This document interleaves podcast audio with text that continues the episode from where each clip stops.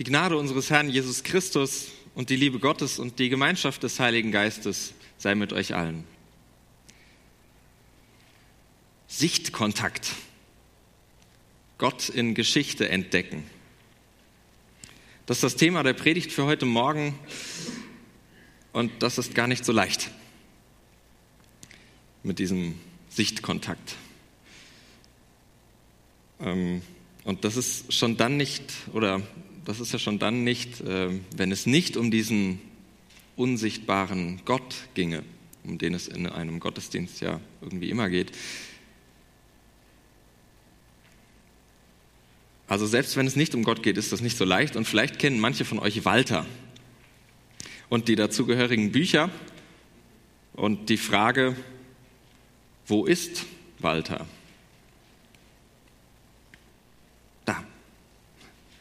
Könnt äh, mal kurz überlegen, äh, ein bisschen nachschauen auf dem Bild, was hier eingeblendet ist. Wo ist Walter? Ich könnte ja manchmal bei so Wimmelbildern verzweifeln. Gut, ich bin jetzt schon über das Alter hinaus, für das sie gedacht sind, glaube ich, aber es gibt auch äh, schwierige. Und manchmal ist es tatsächlich nicht so leicht, diesen Walter zu finden. Und ich verzweifle und denke mir, so schwer kann das doch nicht sein. Walter zu finden. Und es gibt auch diese realen Wimmelbilder, nenne ich sie mal, vielleicht kennt ihr die auch, auf Konzerten, bei Kongressen oder in Fußballstadien. Gar nicht so leicht, da die Leute zu finden, mit denen man sich treffen wollte oder mit denen man hingekommen ist und noch mal kurz austreten war oder so. Mir ist das sogar mal im äh, recht überschaubaren Leimbach-Stadion passiert dass ich äh, plötzlich die Leute, mit denen ich hingefahren war, äh, nicht mehr wiedergefunden habe. Ich habe dann die erste Halbzeit alleine da gestanden und gedacht, ja, hm. Ich habe sie einfach nicht wiedergefunden und dachte mir dann, gut, hat ja eh keinen Sinn, jetzt weiter zu suchen. Das Spiel, äh, erste Halbzeit geschaut, aber das war irgendwie nur halb so cool. Unseren Predigtext aus dem Daniel-Buch von heute Morgen, den halte ich für so einen Versuch, Sichtkontakt aufzunehmen. Gott zu finden in diesem undurchsichtigen Wimmelbild der Geschichte. Und darin ist das ganze Daniel-Buch ziemlich meisterhaft unterwegs, ziemlich engagiert. Und es sucht in den Ereignissen der Zeit nach einem tieferen Sinn, nach Gott, nach etwas, das Halt gibt, sucht nach göttlicher Fügung, nach glänzender Leitung in der Geschichte. Ob das dem Buch tatsächlich gelingt, das müssen Bibelleserinnen und Bibelleser bis heute entscheiden. Also du hast die Wahl, das zu entscheiden. Gelingt das dem Buch? Gelingt das auch unserem Predigtext? Aus dieser Verantwortung entlässt dich niemand das zu entscheiden, was diese Texte mit dir machen, ob sie dir helfen, ob sie dir nicht helfen. Und auch ich entlasse dich aus dieser Verantwortung nicht. Aber ich versuche dich mitzunehmen in, ich will fast sagen, die Wimmelbilder meiner Gedanken. Ähm, euch versuche äh, ich mitzunehmen. Vielleicht hilft es. Ich hoffe es. Viele kennen vermutlich die zwei bekanntesten Geschichten aus dem Daniel-Buch, nämlich die Sache mit den drei Männern im Feuerofen und äh, die noch bekanntere Geschichte Daniel in der Löwengrube, vielleicht aus Kindergottesdiensttagen noch. Wer dann noch ein bisschen weiter fortgeschrittene Bibelkenntnisse hat, der oder die weiß dann vielleicht sogar, dass die Bezeichnung, die Jesus im Neuen Testament manchmal bekommt, nämlich der Menschensohn zu sein, auch ganz eng mit diesem Daniel-Buch zusammenhängt. Mit Visionen, die dieser Seher Daniel hat. Aber genug der Bibelkunde und Leseempfehlung, ist ein ganz spannendes Buch. Das Buch ist aber trotz dieser anschaulichen Erzählungen von Löwengrube und Feuerofen ein, wie ich finde, recht verwirrendes Stückchen Literatur, wenn man sich mal ein bisschen tiefer hineinbegibt. Verwirrend deshalb, weil es in seinem zweiten Teil, ungefähr die Kapitel 7 bis 12, mindestens zwei Geschichten sozusagen übereinander erzählt. Durch die Datierung, die das Buch selbst angibt, im dritten Jahr des Königs XY und so weiter, da wähnt man sich in die sogenannte babylonische Zeit versetzt. Also das sechste vorchristliche Jahrhundert, babylonisches Exil seit äh, dem König Nebukadnezar. Aber man merkt, wenn man diese Geschichten liest oder auch das, diesen Text liest, den wir uns anschauen wollen in seinem größeren Kontext, man merkt, die Geschehnisse, die kenne ich aus einer anderen Zeit, nämlich aus der sogenannten hellenistischen Zeit, seit Alexander dem Großen, das ist vielleicht manchen ein Begriff, 333 vor Christus. Das ist erstmal ein bisschen verwirrend, äh, gebe ich durchaus zu. Das ist vielleicht in etwa so, mir ist dieser Film eingefallen, Romeo und Julia, Vielleicht kennen den manche von euch. Äh, ich sehe große Augen. Man kann über die Qualität des Films sicher streiten. Der versucht mit Bildern der Gegenwart, ich gebe zu, es ist die Gegenwart der 90er, und dem originalen Text von William Shakespeare einen Film zu inszenieren. Und dieser Text stammt aus dem Jahr 1597. Also Text von 1597, Bilder aus den 1990ern. Äh, da werden zwei Sachen überlagert, die werden ineinander erzählt. Bei sowas geht es natürlich nicht um eine bewusste Täuschung, als wollte man Leuten irgendwie was vormachen und da einen bösen Willen ausleben, sondern es geht darum, auch unserem Bibeltext, glaube ich, den Leserinnen und Lesern klar zu machen, liebe Leute, was wir gerade erleben, das ist so bedeutsam wie die Zeit des Exils. Das ist so bedeutsam wie das, was uns als jüdisches Volk am meisten geprägt hat. Und dieser Kniff, finde ich, der ist brandaktuell und mancher wird im Blick auf gegenwärtige politische Entwicklungen ähm, und Strömungen vielleicht nicht ganz zu Unrecht an längst vergangene Zeiten erinnert sein. Etwa um zu zeigen, wie wichtig es ist, manchen Gedanken von vornherein einen Riegel vorzuschieben, dagegen zu halten und andere Dinge zu fördern. Das müssen wir nicht weiter auch ähm, in der Auslegungsgeschichte betrachten. Wir halten fest, Geschichte, zumal biblische Geschichte, auch mit der wir uns heute beschäftigen, die ist immer mehrschichtig. Sie ist lebendig. Sie läuft nicht einfach ab, ist dann fertig, lässt sich dokumentieren und steht dann still. Nee, manches kommt auch irgendwie wieder. Déjà-vu. Manche Entwicklung erinnert an schon dagewesene Schrecken.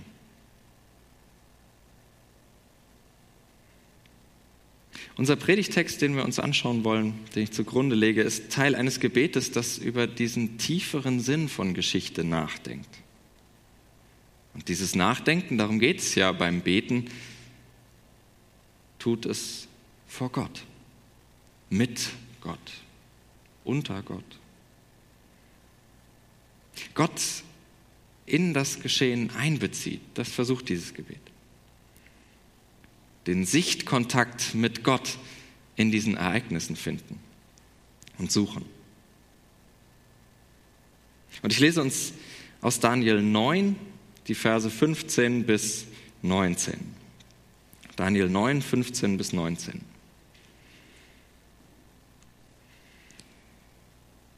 Und nun, Herr, unser Gott, der du dein Volk aus Ägyptenland geführt hast mit starker Hand und hast dir einen Namen gemacht, so wie es heute ist. Wir haben gesündigt. Wir sind gottlos gewesen. Ach, Herr, um aller deiner Gerechtigkeit willen, wende ab deinen Zorn und Grimm von deiner Stadt Jerusalem und deinem heiligen Berg. Denn wegen unserer Sünden und wegen der Missetaten unserer Väter trägt Jerusalem und dein Volk Schmach bei allen, die um uns her wohnen. Und nun, unser Gott, höre das Gebet deines Knechtes und sein Flehen. Lass leuchten dein Angesicht über dein zerstörtes Heiligtum um deinetwillen, Herr. Neige deine Ohren, mein Gott, und höre. Tu deine Augen auf und sieh an unsere Trümmer und die Stadt, die nach deinem Namen genannt ist. Denn wir liegen vor dir mit unserem Gebet und vertrauen nicht auf unsere Gerechtigkeit, sondern auf deine große Barmherzigkeit. Ach Herr, höre. Ach Herr, sei gnädig. Ach Herr, merk auf und handle. Säume nicht. Um deinetwillen, mein Gott. Denn deine Stadt und dein Volk ist nach deinem Namen genannt.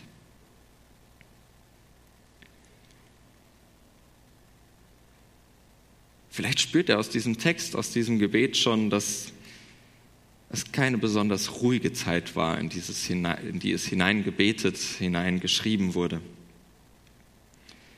Aller Wahrscheinlichkeit nach hat der Autor die Zeit um 167, 68 vor Christus vor Augen. Für die jüdische Geschichte bis heute eine fast so einschneidende Zeit wie das Exil. Der äh, seleukidische König Antiochos IV., hier mal eine kleine Abbildung von ihm, der wütete in Jerusalem, verbot jüdische Gewohnheiten, er entweihte den Tempel durch die Aufrichtung einer Götterstatue oder etwas ähnliches. In der Bibel heißt das das Gräuelbild der Verwüstung. Das hat er auf den Altar gestellt und damit den Tempel religiös unbrauchbar gemacht. Daraus entstanden die sogenannten Makkabäer-Aufstände, das lesen wir in den apokryphen Schriften, äh, die zwischen Altem und Neuem Testament stehen. Ähm, in manchen Bibeln sind die nicht drin, erster und zweites Makkabäerbuch. Und mit dem Chanukka-Fest, ähm, was die Juden bis heute feiern, erinnern sich, sich an die Wiedereinweihung des Tempels ein paar Jahre später, nach den Aufständen 164 vor Christus. Kurz, was die Geschichte anbelangt, dem jüdischen Volk hat den Boden unter den Füßen weggerissen. Der Tempel unbrauchbar, das Zentrum ihrer Religion komplett. Ihnen hat es das Herz ihrer Religion zerrissen. Und ich wage zu fragen, was war dein letzter Antiochus? Was war dein letztes oder was hat dir zuletzt den Boden unter den Füßen weggerissen? Vielleicht den ganzen? Vielleicht nur eine Fliese? Wo hast du zuletzt gefragt, warum? Warum?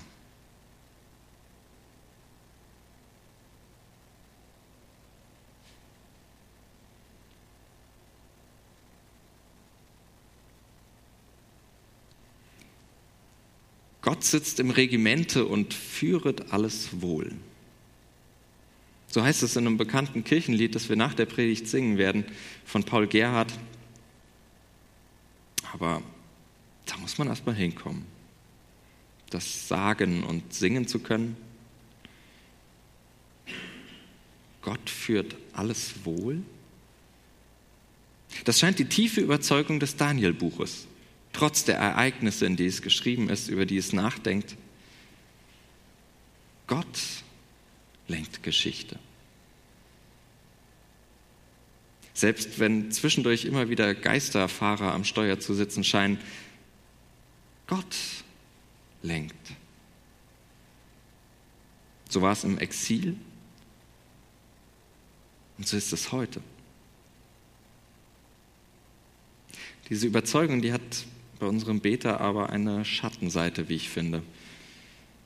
Oder neutraler gesagt, eine tiefere Ebene.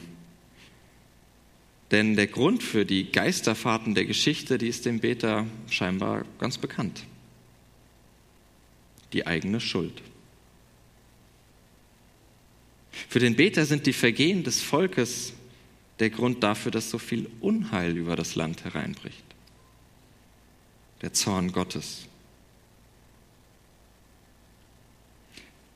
Ich lasse das erstmal so stehen.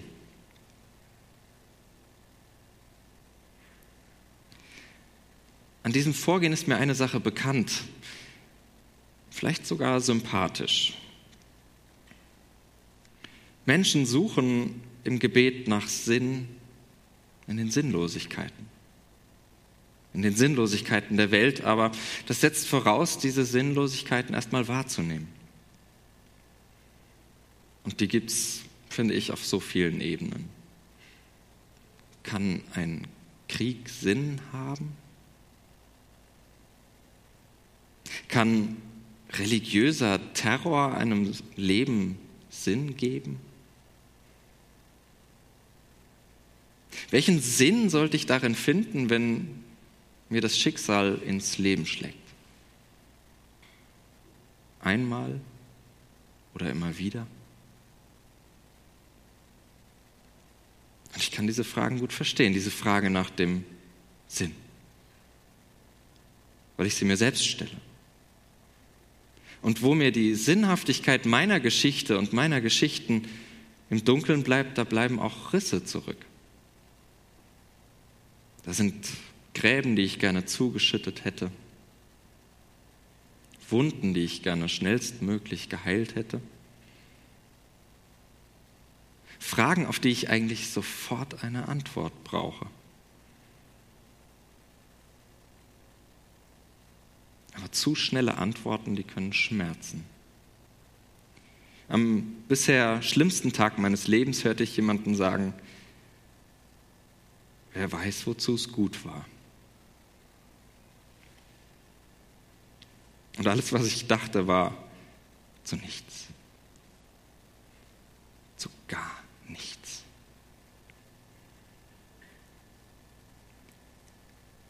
Und das sage ich heute noch.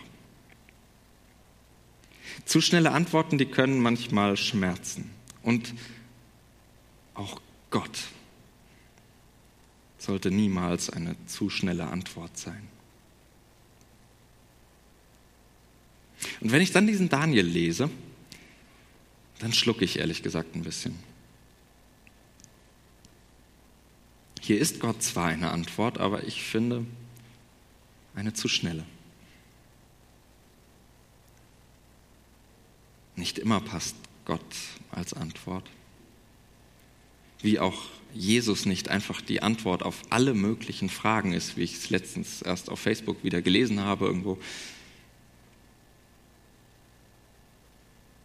Ich glaube ja, dass oftmals die Bedeutung, der Sinn von Geschichten und Geschichte sehr verborgen liegt, wenn er überhaupt irgendwo liegt.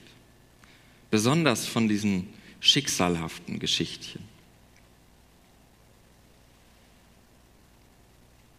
Wenn Sinn und Bedeutung offensichtlich wären, wenn es schnelle Antworten gäbe, dann müssten wir darüber nicht reden. Dann müssten wir darüber nicht diskutieren. Dann müssten wir uns über nichts verständigen, über nichts streiten. Aber ich glaube, alle Eindeutigkeit, die ist dem Paradies vorbehalten, während unsere Welt immer mehrdeutig ist.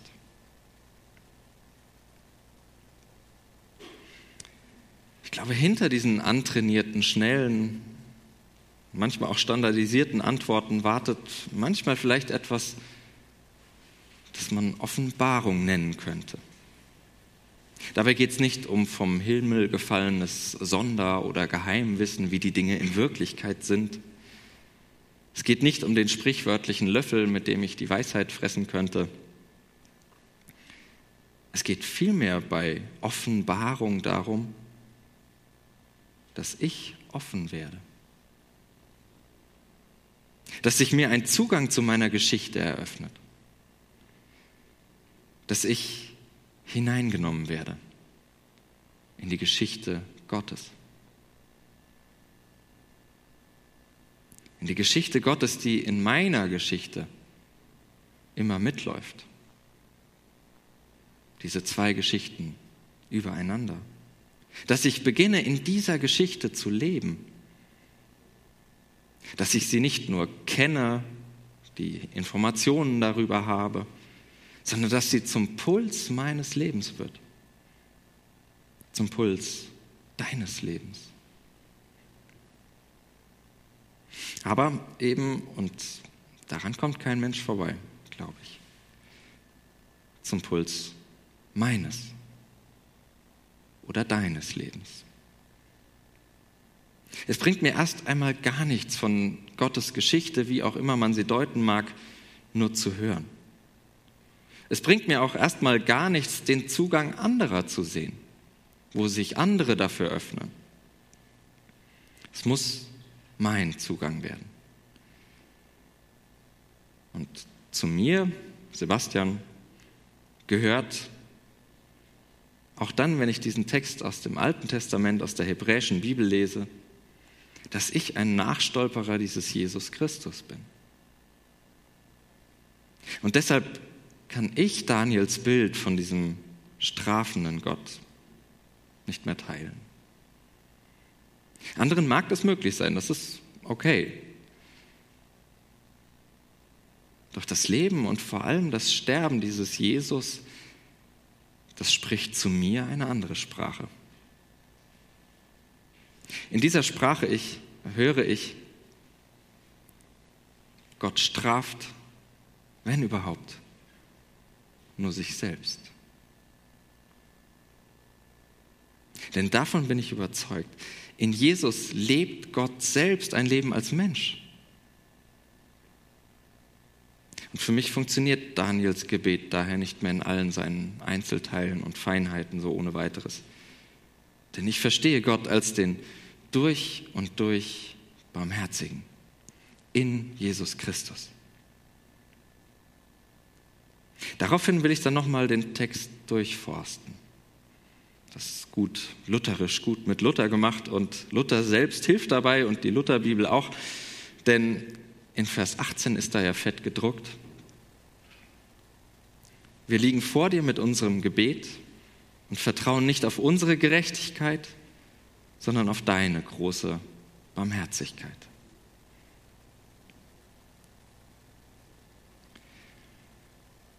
Und ich glaube, dann darf die manchmal bedrückende Einsicht in die eigene Schuld zur befreienden Einsicht in die eigene Unfähigkeit werden.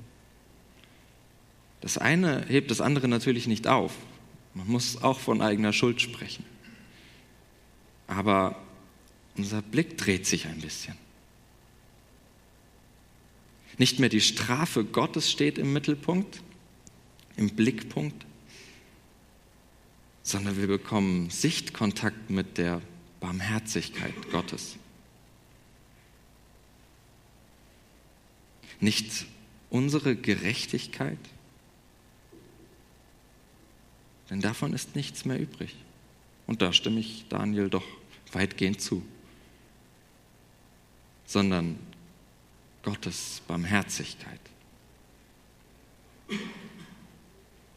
Und es offenbart sich mir darin ein Blick auf das Leben als Geschenk. Auf die Momente, in denen mir klar wird, nicht meine Leistung, nicht meine Gerechtigkeit.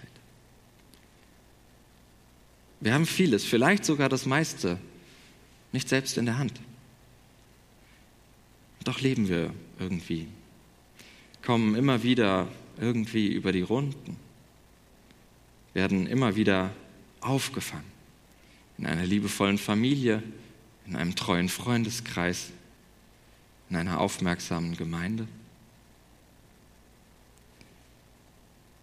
Und darin steckt Sinn. Diese Momente machen für mich Leben sinnvoll.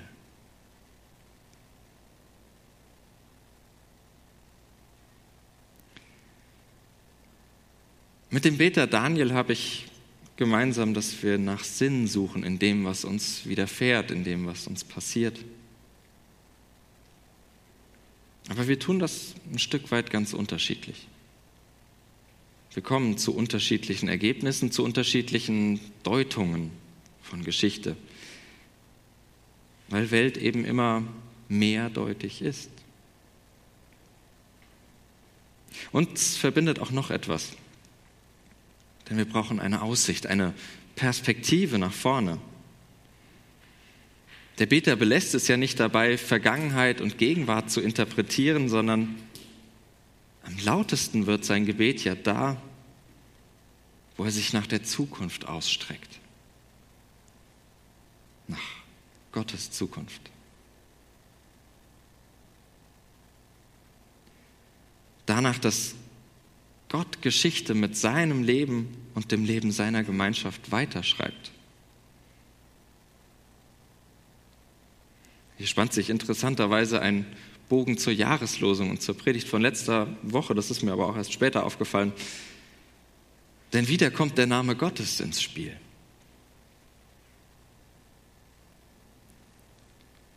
Daniel packt Gott gewissermaßen bei seiner Ehre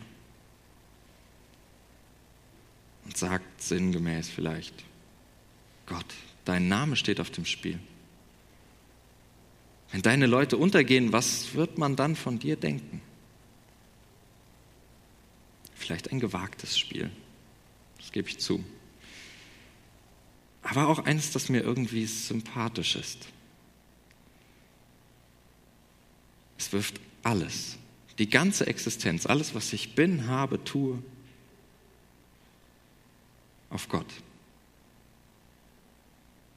Auf Gott selbst. Und das nenne ich mal ein Vertrauen. Und das nenne ich Glaube. Mich fallen zu lassen in diese Zusagen Gottes. Zu vergeben in dieser zerbrechlichen Hoffnung, dass Gott sich darin erwarten lässt. Zu helfen in der verletzlichen Zuversicht, dass ich mich im Geben nicht selbst verliere. Zu lieben in der gebrechlichen Ahnung, dass Gott so, so manche Wunde der Welt heilen könnte. Das alles sind keine Garantien, die ich einfach einlösen könnte und dafür das bekomme, was mir zusteht. So funktioniert Welt nicht und so funktioniert vor allem der geheimnisvolle Gott nicht. Zum Glück.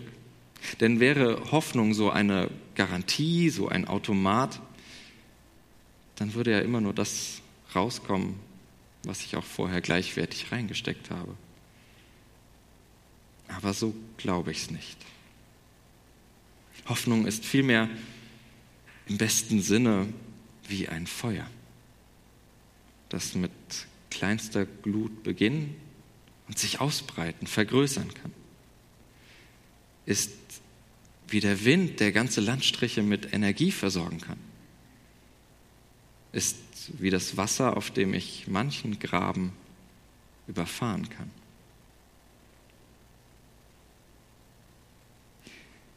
Und wo diese Hoffnung aufleuchtet, diese Hoffnung auf Gott, wo sich mir solcher Sinn für die Zukunft der Geschichte eröffnet, offenbart, da ist das nicht meine Leistung,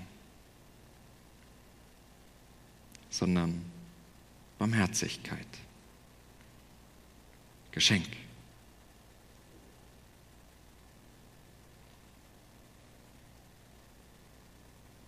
Ich komme zum Schluss und frage dich, hattest du Sichtkontakt hier und da, vielleicht an mancher Stelle? Manchmal ist die Sicht ja ziemlich vernebelt. Mal vom aufgewirbelten Staub der Geschichte, mal vom Dunst altbackener Wahrheiten. Ich hoffe natürlich immer, dass ich ein bisschen zur Aufklärung beitragen kann. Aber vielleicht verdunkelt manches auch äh, wieder die Sicht. Ich lade euch ein, im Gespräch zu bleiben. Untereinander, mit mir. Lasst uns gemeinsam an den Sinnlosigkeiten und Mehrdeutigkeiten des Lebens und unserer Geschichten arbeiten. Uns gegenseitig darin unterstützen, diesen Sichtkontakt mit der Barmherzigkeit Gottes zu gewinnen.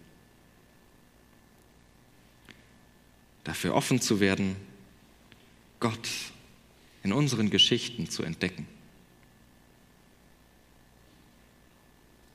Und der Friede Gottes, der höher ist als alle unsere Vernunft, bewahre eure Herzen und Sinne in Jesus Christus. Amen.